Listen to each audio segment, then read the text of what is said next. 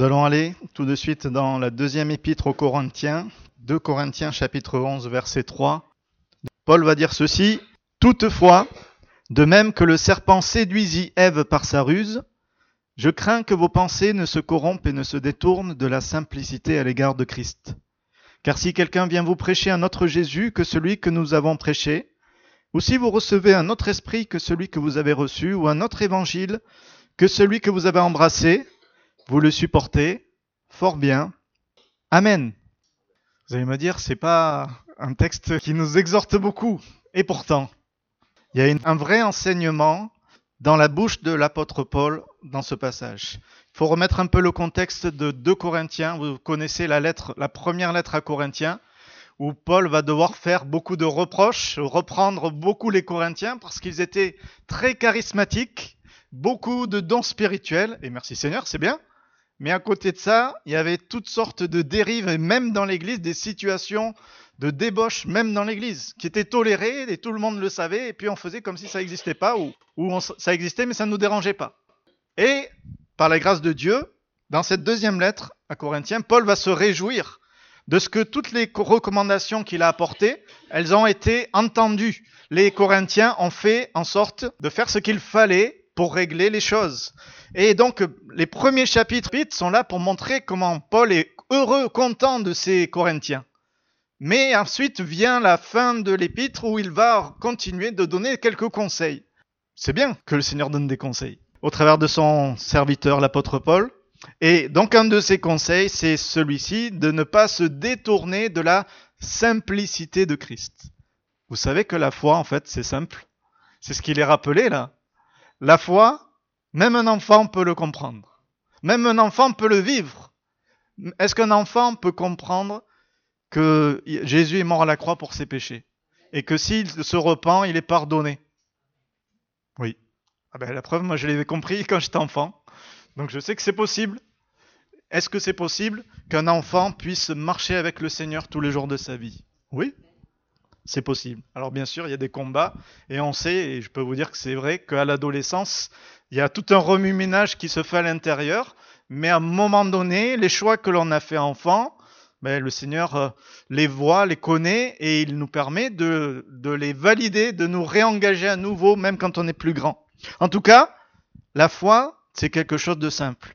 Mais Paul disait, j'ai peur que vos cœurs ne se détournent de cette simplicité-là.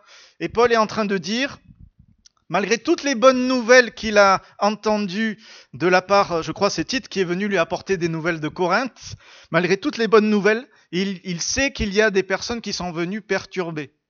Des personnes qui s'appellent des super apôtres, méga apôtres. Déjà apôtre c'est pas mal hein, de se donner le titre d'apôtre, mais eux ils s'appellent méga apôtres. Vous imaginez? L'orgueil. Parce que déjà, quand Paul défend son apostolat, et on sait que dans cette épître il le fait, vous savez comment il le fait? En rappelant toutes les difficultés, les lapidations, les épreuves, les privations que son ministère l'amène à vivre. Mais il se plaint pas. Il défend son apostolat de cette manière. Il défend son apostolat en montrant sa faiblesse humaine et ce que Dieu a pu faire au travers de lui, malgré toute la faiblesse humaine qu'il a. C'est quand je suis faible que je suis fort, c'est dans cet épître, hein, qu'on retrouve cette pensée merveilleuse, ce verset incroyable. Et souvent, on veut être fort par nos propres forces, alors que la vraie force, c'est de se savoir faible et de venir au pied du Seigneur. Et particulièrement dans ce passage, il est question de cet autre évangile. Est-ce que vous croyez en un autre Jésus? Est-ce que vous croyez en un autre évangile? Et il associe, est-ce que vous croyez en un autre esprit? Alors c'est sûr, quand on pose la question, tout le monde dit non. Mais en fait, on s'aperçoit que Paul va faire tout un travail. En même temps qu'il est en train de, les encourager dans les choses qu'ils ont compris, il va glisser certaines vérités, enseignements sur le Saint-Esprit pour leur dire voilà ce qu'est le Saint-Esprit, voilà comment procède le Saint-Esprit dans la vie du croyant. Et donc, s'il ne fait pas ça, c'est que vous êtes animé d'un autre esprit. C'est aussi simple que ça. C'est pareil. quand, si je vous dis, est-ce que vous croyez à Jésus ou à un autre Jésus Vous allez tous me dire, je crois à Jésus. Mais parfois, on ne se rend pas compte que la façon dont on croit fait qu'on ne croit pas vraiment à Jésus, on croit à un autre Jésus. quand on laisse certaines doctrines, certains enseignements nous submerger et prendre le dessus sur ce que dit la parole, la preuve en est, c'est que même Adam et Ève, qui étaient dans le jardin d'Éden et qui avaient été enseignés par qui? C'était qui leur pasteur à Adam et Ève? Dieu directement, hein? Donc ils étaient quand même bien encadrés. Eh bien, ils se sont laissés piéger, c'est ce que rappelle Paul. De même que le serpent séduisit Ève par sa ruse.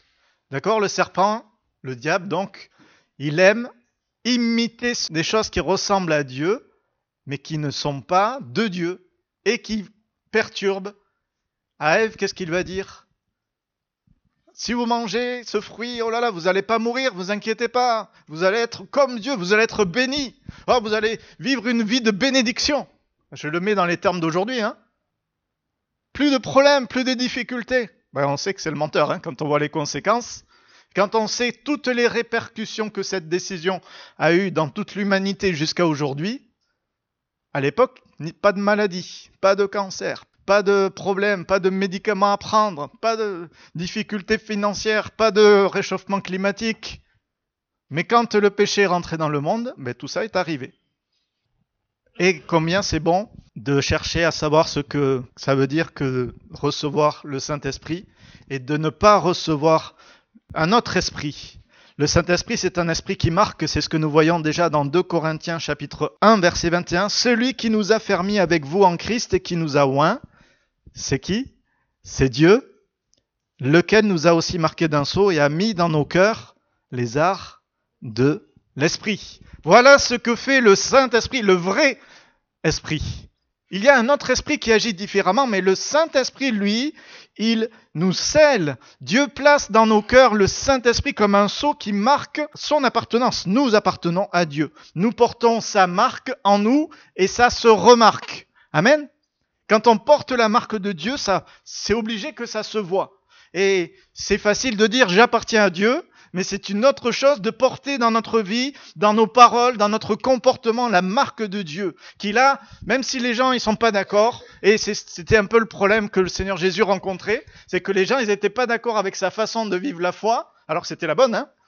Mais il, y avait quelque chose sur lui, ils n'arrivaient pas, même les, ennemis, ils, disaient, mais aucun homme n'a parlé comme cet homme. les, gens étaient venus pour l'arrêter. Non, non, on n'a jamais entendu quelqu'un parler de cette manière.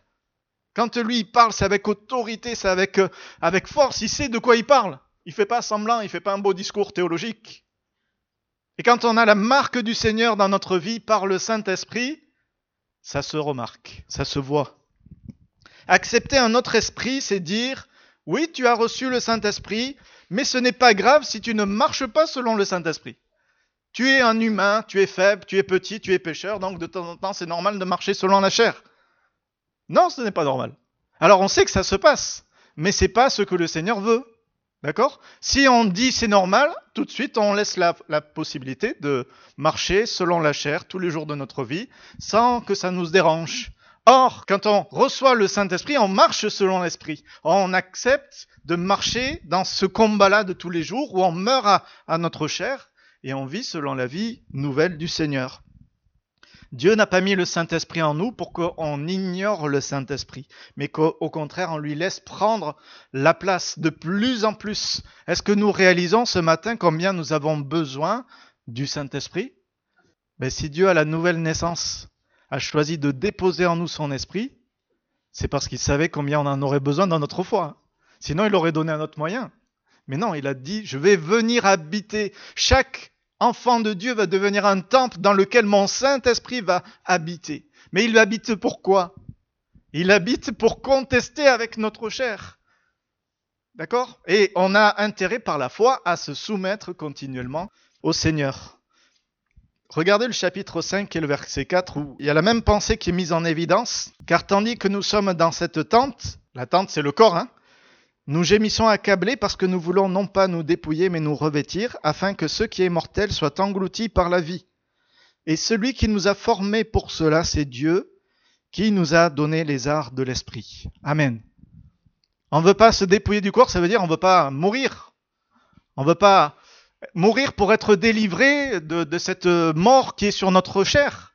mais on veut laisser la vie de Christ couler sur notre chair, engloutir ce qui est mortel. Et la chair, elle est là, mais c'est le Saint-Esprit est au-dedans, et c'est pour ça qu'il est rappelé que Dieu nous a donné les arts de l'Esprit, il nous a donné ce dont on a besoin pour marcher selon l'Esprit. Le corps est mort, il va dire dans Romains, mais l'Esprit est vie par la grâce de Dieu. Et combien c'est une réalité quand on, on sait qu'on a besoin de vivre la vie du Seigneur, il déverse sur nous son Saint-Esprit. Il nous donne sa puissance pour qu'on puisse rejeter cet autre esprit, cet esprit de compromis, cet esprit de faiblesse entretenu. Attention, ça ne veut pas dire que je me crois super fort, que j'ai jamais de failles. Non, non, mais quand j'ai des failles, je me repens et j'avance. Seigneur, pardonne-moi. J'aurais pas dû, etc. Si je tolère mes failles, oui, mais après tout, vous savez, je suis bien faible. Oui, on est tous faibles. Mais en Jésus, on est fort. Et, il faut toujours laisser la parole aller plus loin que, ce que nous pouvons penser ou imaginer. Le Saint-Esprit marque nos cœurs pour graver cette parole dans notre cœur. Regardez dans le chapitre 3, verset 3. Les super apôtres, vous savez, ils s'étaient présentés à Corinthe après Paul en montrant leur certificat, leur lettre de recommandation. Certains disent même que c'était des lettres de Jérusalem, des, apôtres de Jérusalem qui avaient fait des lettres pour ces super apôtres. Et ils se présentaient aux Corinthiens en disant, regardez, nous quand même, on n'est pas n'importe qui. Nous, on va vous enseigner, vous allez voir, nous on sait s'y prendre, nous on sait faire fonctionner l'Église. Je suis sûr qu'ils ont fait un thème sur la croissance de l'Église.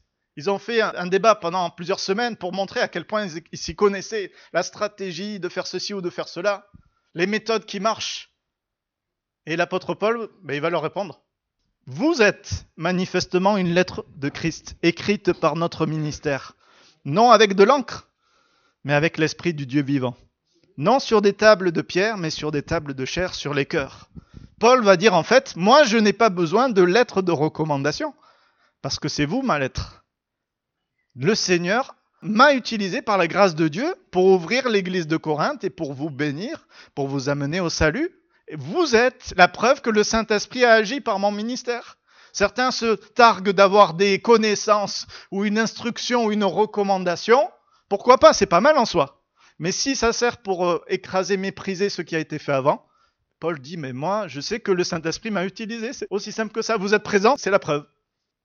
Parce que le Saint-Esprit marque, écrit dans nos cœurs la parole de Dieu. Écrit cette parole. Et on se souvient que, c'est, je crois, Jérémie qui avait dit cette parole. Il va y avoir une nouvelle alliance. J'écrirai ma loi dans leur cœur. C'est ce que Paul est en train de dire directement. Avant, la loi était écrite sur des tables de pierre. L'image, elle est forte quand même. La, la pierre, c'est, ça fait mal, hein Mais là, c'est dans les cœurs de chair, dans les cœurs sensibles. C'est là où le Seigneur veut écrire dans notre vie, le Saint-Esprit et cette encre avec lequel le Seigneur veut écrire. Mais est-ce que ce matin, il va trouver des cœurs ouverts? Est-ce que ce matin, il va trouver des cœurs qui sont prêts à dire Seigneur, fais ce que tu veux de moi C'est ça un cœur sensible. Seigneur, oui, il y a des choses qui ne se passent pas comme je pense, mais Seigneur, qu'est-ce que toi tu penses? Qu'est-ce que toi tu dis?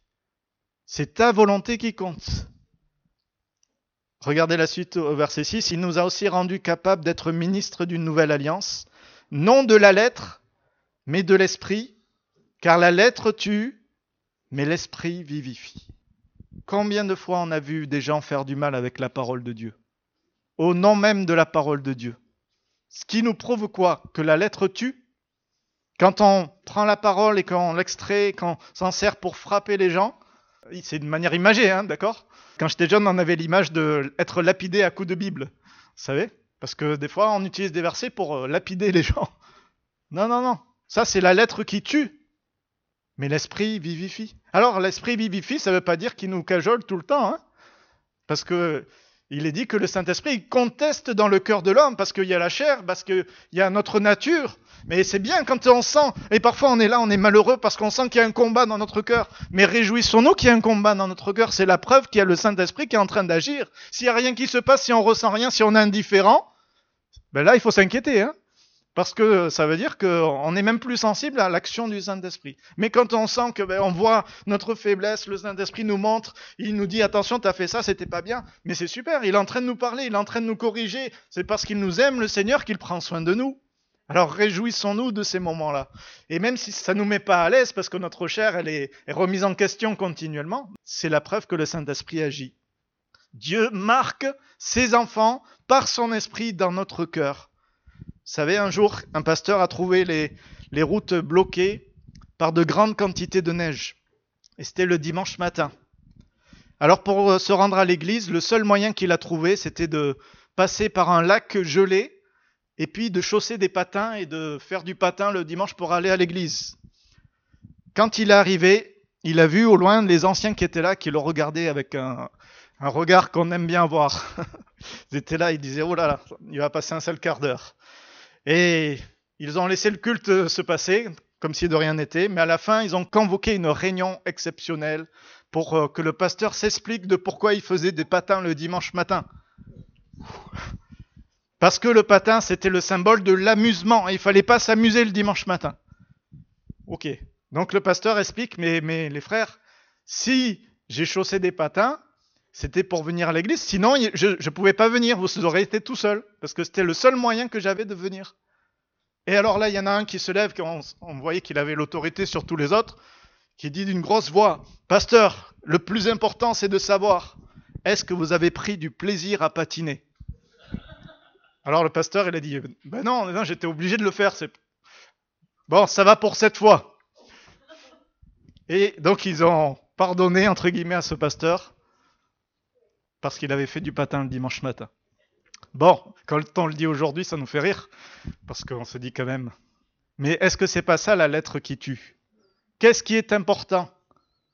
Que le Seigneur soit honoré quand on lui apporte un culte de reconnaissance, et peu importe le moyen de locomotion qu'on a utilisé pour venir. Qu'est-ce qui est le plus important? Est-ce que c'est pas d'honorer Dieu? Et quelqu'un qui fait tout son possible pour venir, pour euh, justement faire son service le dimanche, et qu'on attend au, rendez-vous, d'accord? Ça, c'est la lettre qui tue. Mais l'esprit vivifie.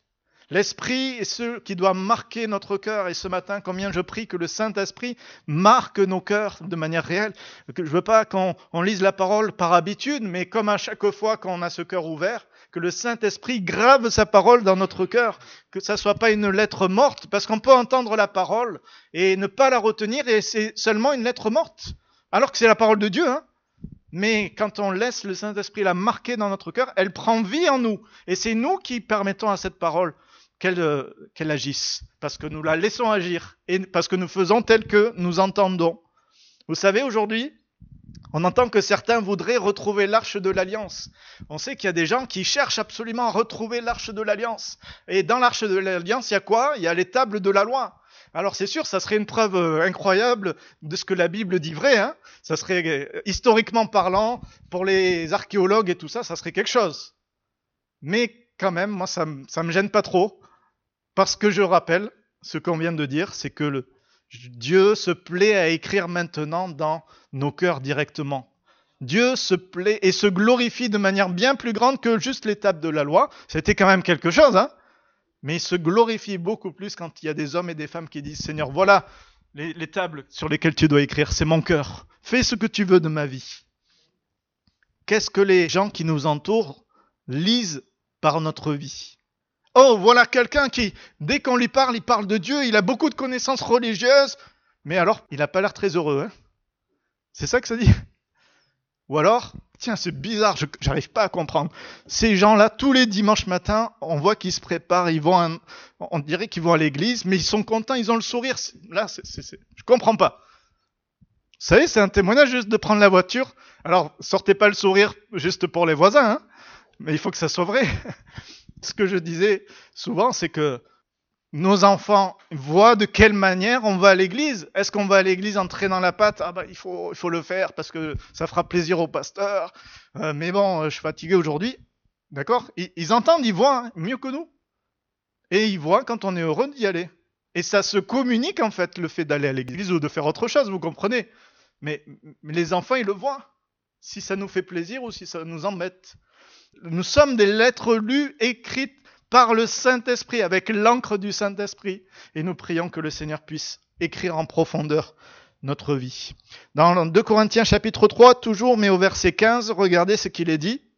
Le Saint-Esprit, c'est un esprit qui marque, mais c'est un esprit aussi qui transforme. Jusqu'à ce jour, quand on lit Moïse, un voile est jeté sur leur cœur. Mais lorsque les cœurs se convertissent au Seigneur, le voile est ôté. Or, le Seigneur, c'est l'Esprit, et là où est l'Esprit du Seigneur, là est la liberté.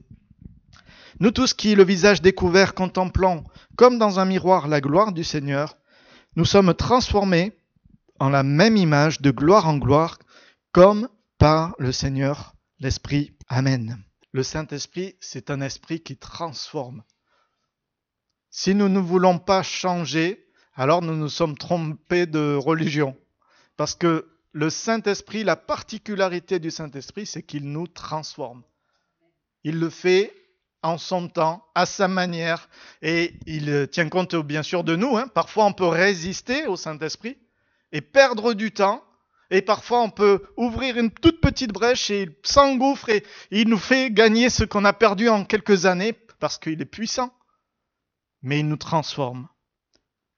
Quand je lis ce verset, je suis toujours euh, touché parce que c'est un verset que le Seigneur m'a donné personnellement alors qu'un jour je disais Seigneur, j'ai ma foi, Seigneur, je lis ta parole, Seigneur, je, je t'aime, mais je sens qu'il y a un blocage. C'est comme s'il y a un voile sur mes yeux quand je lis ta parole. Vous savez, à l'époque, je connaissais pas la Bible comme maintenant. Hein.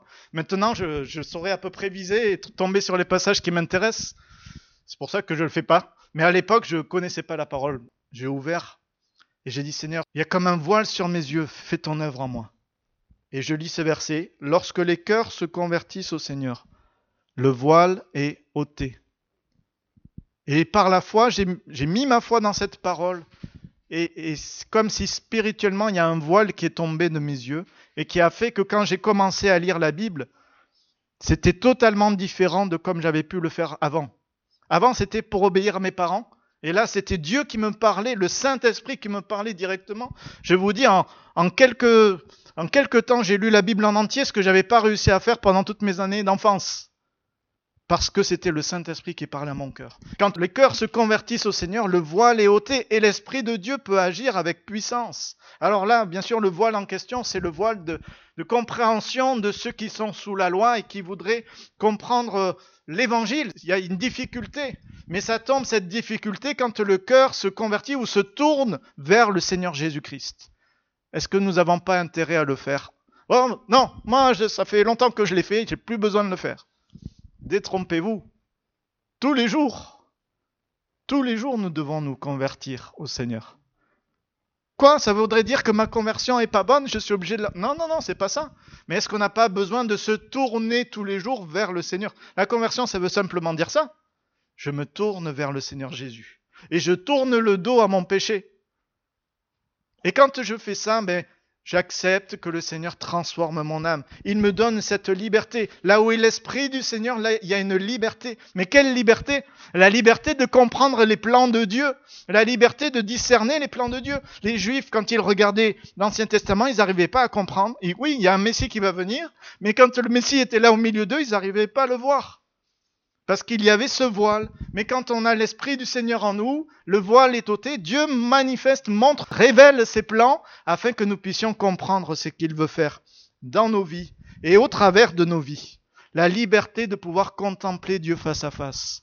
Vous êtes heureux de pouvoir avoir cette tête à tête avec le Seigneur? Vous savez qu'ils n'étaient pas nombreux hein, dans l'Ancien Testament à vivre ça. Mais Moïse était un exemple. Alors qu'il y avait la loi, mais il y avait Moïse qui était au-delà de la loi, puisque lui, il avait le droit d'aller dans la présence de Dieu, d'être en tête à tête avec le Seigneur, face à face. Et Moïse était celui de l'ancienne alliance, un de ceux de l'ancienne alliance qui vivait déjà dans la grâce de Dieu, puisqu'il avait accès à la présence de Dieu, sans intermédiaire. C'est incroyable quand même. Moïse est l'exemple de ce que nous vivons par la foi. Mais est-ce que nous le vivons? C'est ça la question. Est-ce que nous voulons le vivre Seigneur, je veux être marqué par ton Saint-Esprit dans mon cœur, qu'il y ait quelque chose qui soit gravé à chaque fois que j'ouvre ta parole. Je veux pas que ce soit une lettre morte, mais quelque chose de profond qui s'inscrive en moi. Vous savez, quand euh, Dieu inscrit quelque chose de profondément en nous, eh ben, ça reste, ça demeure. Et même s'il y a des tribulations, même si c'est chamboulé tout autour, parce que Dieu a écrit quelque chose en nous, ça reste. Quand on parlait d'un autre esprit, ou d'un autre Jésus, ou d'un autre évangile, est-ce que le peuple d'Israël, à un moment donné, n'a pas eu un autre Dieu? Oui, puisqu'ils ont appelé, enfin, ils l'ont appelé pourtant l'Éternel, il y avait, mais c'était le veau d'or. Vous comprenez? Ils croyaient qu'ils servaient, qu'ils rendaient un culte à l'Éternel, et ils étaient en train de servir une idole. C'est ça, avoir un autre Dieu. On pense on a l'impression qu'on est en train de servir, de faire ce qu'il fallait. L'apôtre Paul, il avait l'impression de servir son Dieu, de, le servir du mieux possible. Il avait beaucoup de zèle, mais il est en train de faire du mal. C'est avoir un, un autre Dieu ou un autre Jésus, un autre Messie. Et c'est ça en fait. Recevoir un autre esprit, par exemple dans ce contexte de la transformation, c'est de dire je n'ai pas besoin d'être transformé. Je suis bien comme je suis. Mais ça, frères et sœurs, c'est un faux évangile. Ce n'est pas Jésus qui nous amène comme ça. Je suis triste quand j'entends les paroles de personnes qui disent Ah, moi j'ai mon caractère, c'est comme ça. Le Seigneur fait avec mon caractère. Mais oui, mais combien on se prive de la grâce de Dieu en agissant de cette manière? C'est vrai qu'on a notre caractère et que chacun est différent. Mais je veux soumettre mes pensées à la volonté du Seigneur. Je veux amener toute pensée captive à l'obéissance de Christ. Parce que c'est ça, connaître le Seigneur. Le Saint-Esprit, c'est cet esprit qui transforme. Au chapitre 4 maintenant, verset 11, le Saint-Esprit, c'est aussi un esprit qui rend fort. Nous qui vivons, nous sommes sans cesse livrés à la mort à cause de Jésus, afin que la vie de Jésus soit manifestée dans notre chair mortelle. Ainsi la mort agit en nous et la vie agit en vous. Et comme nous avons le même esprit de foi qui s'est exprimé par cette parole de l'Écriture, j'ai cru, c'est pourquoi j'ai parlé. Nous aussi nous croyons et c'est pour cela que nous parlons, sachant que celui qui a ressuscité le Seigneur Jésus nous ressuscitera aussi avec Jésus et nous fera paraître avec vous en sa présence. Amen.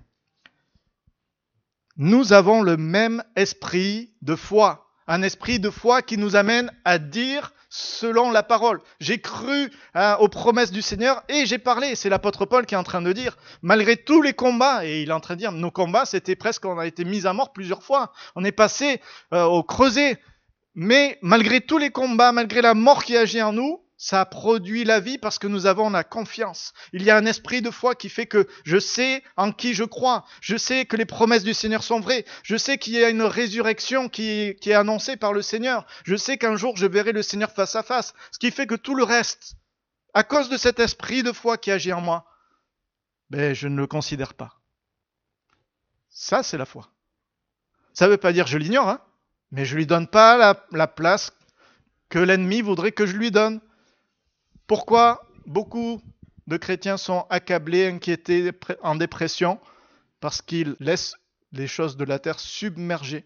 Ça ne veut pas dire qu'on n'a pas le droit de passer par euh, ces maladies-là, mais il y a ce moment donné où, par l'esprit de foi, le Seigneur nous donne de surmonter par sa grâce. L'esprit nous rend fort par la parole. J'ai cru. C'est pourquoi j'ai parlé. Vous savez, parfois on n'ose pas parler. Parce que finalement, on ne croit pas vraiment. On croit, mais oui, l'esprit du Seigneur, c'est pas un esprit de timidité. Alléluia. Puis quand on doit témoigner, oulala, euh, j'ai pas la capacité. Je sais pas.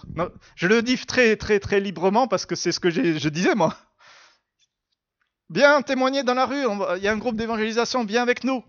Oulala, non non, je sais pas comment m'y prendre. Et puis à l'église, alléluia, un esprit de force, d'amour et de sagesse. Et puis non non, je suis pas capable. Mais quand on prend Dieu à la lettre, j'ai cru, je crois ce que Dieu dit. Sa parole est vraie. Oui, j'ai pas la capacité, je suis timide, mais Seigneur, remplis-moi ton Saint-Esprit, qui est cet esprit d'amour, de force et de sagesse. Et là, il nous donne ben, de parler en son nom et de, de voir cet esprit de foi se manifester dans notre vie. Le Saint-Esprit nous rend fort par la mort. Alors vous allez me dire quoi? La mort le renoncement à soi, c'est quelque chose qui engendre la vie. Si le grain tombé en terre ne meurt, c'est Jésus qui l'enseignait, hein il ne peut porter beaucoup de fruits. Mais s'il meurt, il porte beaucoup.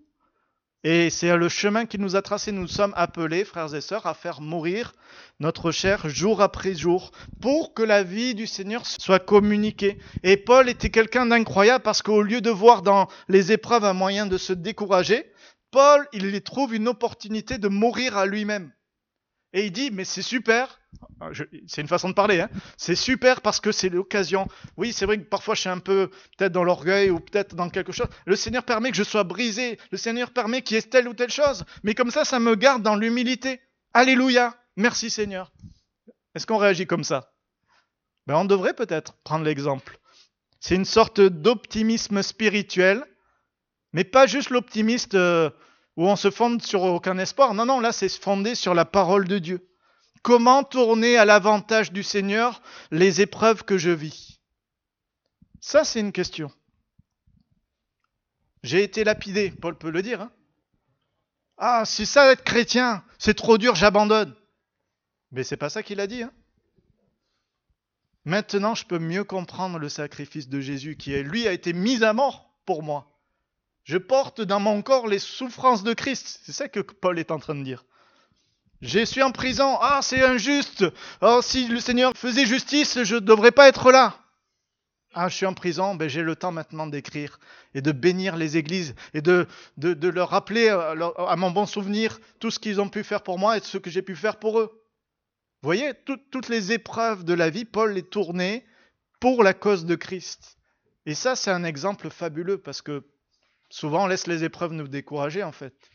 Et on doit s'habituer, s'entraîner même, s'exercer, exercer notre piété à tourner notre cœur vers le Seigneur. Même David donne cet exemple. David, il est dans le désert, dans la fuite, et il n'est pas en train de se lamenter, oh Seigneur, je meurs de soif, Seigneur, j'en peux plus. Vous savez ce qu'il a écrit Ô oh Dieu, tu es mon Dieu, je te cherche. Mon âme a soif de toi. Mon être soupire après toi dans une terre sans eau. Ainsi je te contemple dans le sanctuaire pour voir ta lumière et ta gloire. Un homme qui est dans le désert, qui pourrait se plaindre de la sécheresse, mais il dit, de la même manière que la terre est sèche, Seigneur, moi je suis sec si tu ne viens pas m'aider, si tu n'es pas là. J'ai besoin que ton Saint-Esprit coule avec abondance. Ça, c'est des hommes qui ont compris ce que ça voulait dire que de tourner les épreuves en occasion de voir la grâce de Dieu. L'Esprit nous rend fort quand on accepte cela. Et ça, c'est accepter de mourir à soi. Je meurs à moi-même. Oui, c'est vrai, il y a des injustices, il y a des faiblesses, il y a des difficultés, il y a des maladies, il y a plein de choses qui se passent. Mais je meurs à moi-même. Et Seigneur, maintenant, il n'y a que toi qui peux amener la vie. Moi, je suis mort. Quand votre arbre est mort, allez, vous n'allez pas cueillir de fruits dessus. Hein ça sert à rien. Et quand on est mort, on est mort. Il n'y a que la vie du Seigneur qui peut couler pour amener la grâce. Et regardez le verset 16. Le Saint-Esprit nous rend forts et nous rend courageux. C'est pourquoi nous ne perdons pas courage. Lors même que notre homme extérieur se détruit, notre homme intérieur se renouvelle de jour en jour. Car nos légères afflictions du moment présent produisent pour nous, au-delà de toute mesure, un poids éternel de gloire. Parce que nous regardons non point aux choses visibles, mais à celles qui sont invisibles, car les choses visibles sont passagères et les invisibles sont éternelles. Amen. Nous ne perdons pas courage parce que nous ne regardons pas ce qui est ici-bas. Vous avez remarqué que ce qui est invisible dure plus longtemps que ce qui est visible? Et souvent on est là captivé par ce qui se passe sur la Terre, c'est bien, mais combien de temps ça va durer l'éternité? Ben, Vous savez, l'existence, ça sera juste un petit point sur une ligne euh, infini qu'est l'éternité. Ça va durer beaucoup plus. Donc au final, ça sera ce qu'on est en train de vivre là, c'est un grain de sable par rapport à la, gloire que l'on va vivre dans la présence de Dieu. C'est pour ça que Paul dit, mais non, mais regardons à ce qui est éternel, parce que ça, ça demeure. Ça, ça reste. Oui, bien sûr, il ne faut pas être des robots qui ne ressentent rien. Moi, je ne ressens rien parce que... Non, non, non, on est humain, on ressent. Mais le Seigneur nous donne cette vision surnaturelle par son Saint-Esprit et cette force et ce courage de surmonter tout cela parce qu'on a des vraies promesses. Ce n'est pas de l'autosuggestion, ce n'est pas de l'autoconviction, c'est le Saint-Esprit qui vient convaincre notre cœur de ces réalités et qui nous donne cette force. Que le nom du Seigneur soit béni. On termine avec ce dernier verset dans 2 Corinthiens 7, verset 1. Ayant donc de telles promesses, bien-aimés, purifions-nous de toute souillure de la chair et de l'esprit, en achevant notre sanctification dans la crainte de Dieu. Amen. Le Saint-Esprit, c'est un esprit qui nous purifie. Il nous purifie dans notre chair et dans notre esprit. Alléluia. Nous sommes purifiés. Nous marchons de progrès en progrès. Nous, marchons dans le processus de sanctification. On n'a pas le temps de lire les versets précédents. D'ailleurs, c'est une petite note que je vous dis, mais moi, j'aurais pas mis le verset 1 du chapitre 7 dans le chapitre 7. Je l'aurais mis au chapitre 6. Je vais envoyer ma réclamation. Mais c'est tellement lié avec le chapitre 6, c'est pas avec la suite. Voilà, des fois c'est comme ça. En tout cas, on a des promesses qui nous permettent de savoir qu'on est purifié de toute souillure. On est invité à le faire en achevant notre sanctification dans la crainte de Dieu, parce que le Saint-Esprit agit de cette manière en nous. Le Saint-Esprit, c'est un esprit saint. C'est pas compliqué. Mais c'est vrai. Le Saint-Esprit, il est saint, donc nous devons marcher en sainteté, de progrès en progrès. Apprendre à, nous, à séparer ce qui est pur de ce qui est impur. Aiguiser sa conscience comme un couteau pour discerner. Et comment est-ce qu'on aiguise la parole de Dieu qui nous amène à juger les pensées et les sentiments du cœur? Cette parole de Dieu qui aiguise notre conscience. Et en faisant ainsi, ben, nous apprendrons à ne pas recevoir un autre esprit, un autre évangile, un autre Jésus. En laissant l'esprit de Dieu. En fait, c'est naturel. C'est pas, c'est pas on est soupçonneux. Ah, il a dit cette parole de travers. C'est peut-être qu'un autre esprit. Non, non, on n'est pas là. Dans cette... C'est simplement, je, veux laisser au Saint-Esprit la place qui lui revient dans ma vie. Et automatiquement, en recevant le Saint-Esprit, je ne reçois pas d'autre esprit. En recevant l'évangile, je ne reçois pas d'autre faux évangile. En ayant une communion avec Jésus, je ne vais pas accepter un autre Jésus. C'est aussi simple que ça. Amen. Fermons les yeux quelques instants et demandons au Seigneur qu'il vienne marquer de son encre, de son Saint-Esprit ces moments. Y a-t-il quelque chose qui nous interpelle dans ces versets? Y a-t-il un point que le Saint-Esprit a appuyé dans votre cœur? Alors c'est l'occasion d'ouvrir votre âme, de dire comme David, mon âme a soif de toi, mon être soupire après toi. Je ne veux pas être euh, quelqu'un qui assiste à une messe, à un sermon. Je veux être quelqu'un qui se tient devant mon Seigneur et qui laisse son cœur à disposition, qui met son cœur à découvert pour que la parole vienne graver en profondeur ce qui doit y être gravé. Seigneur, oui, vois ce matin nos cœurs qui sont devant toi. Vois nos âmes qui sont comme un nu devant toi, Seigneur. Nous avons soif que tu viennes faire ton œuvre en nous. Nous avons soif, Seigneur, que tu viennes dévoiler les choses qui sont impures peut-être, mais que tu viennes mettre ta sainteté dans le plus profond de nos cœurs. Nous avons soif aussi que nous soyons ces lettres lues écrites de tous les hommes qui honorent ton nom, qui disent des louanges de ton nom à ceux qui les entourent. C'est vrai que nous sommes faibles, c'est vrai que nous sommes, Seigneur, petits et dans un corps de chair, mais que ta vie soit répandue ce matin encore dans nos vies, afin que tout ce qui, Seigneur, pourrait triompher de nous soit surmonté par ta vie, que ça soit ta gloire qui soit manifestée dans nos âmes. Seigneur, viens euh, surabonder dans nos âmes par ta grâce.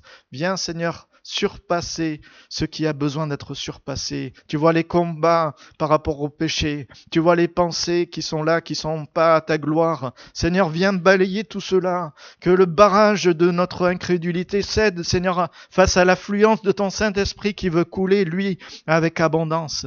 Oui, nous avons soif de toi.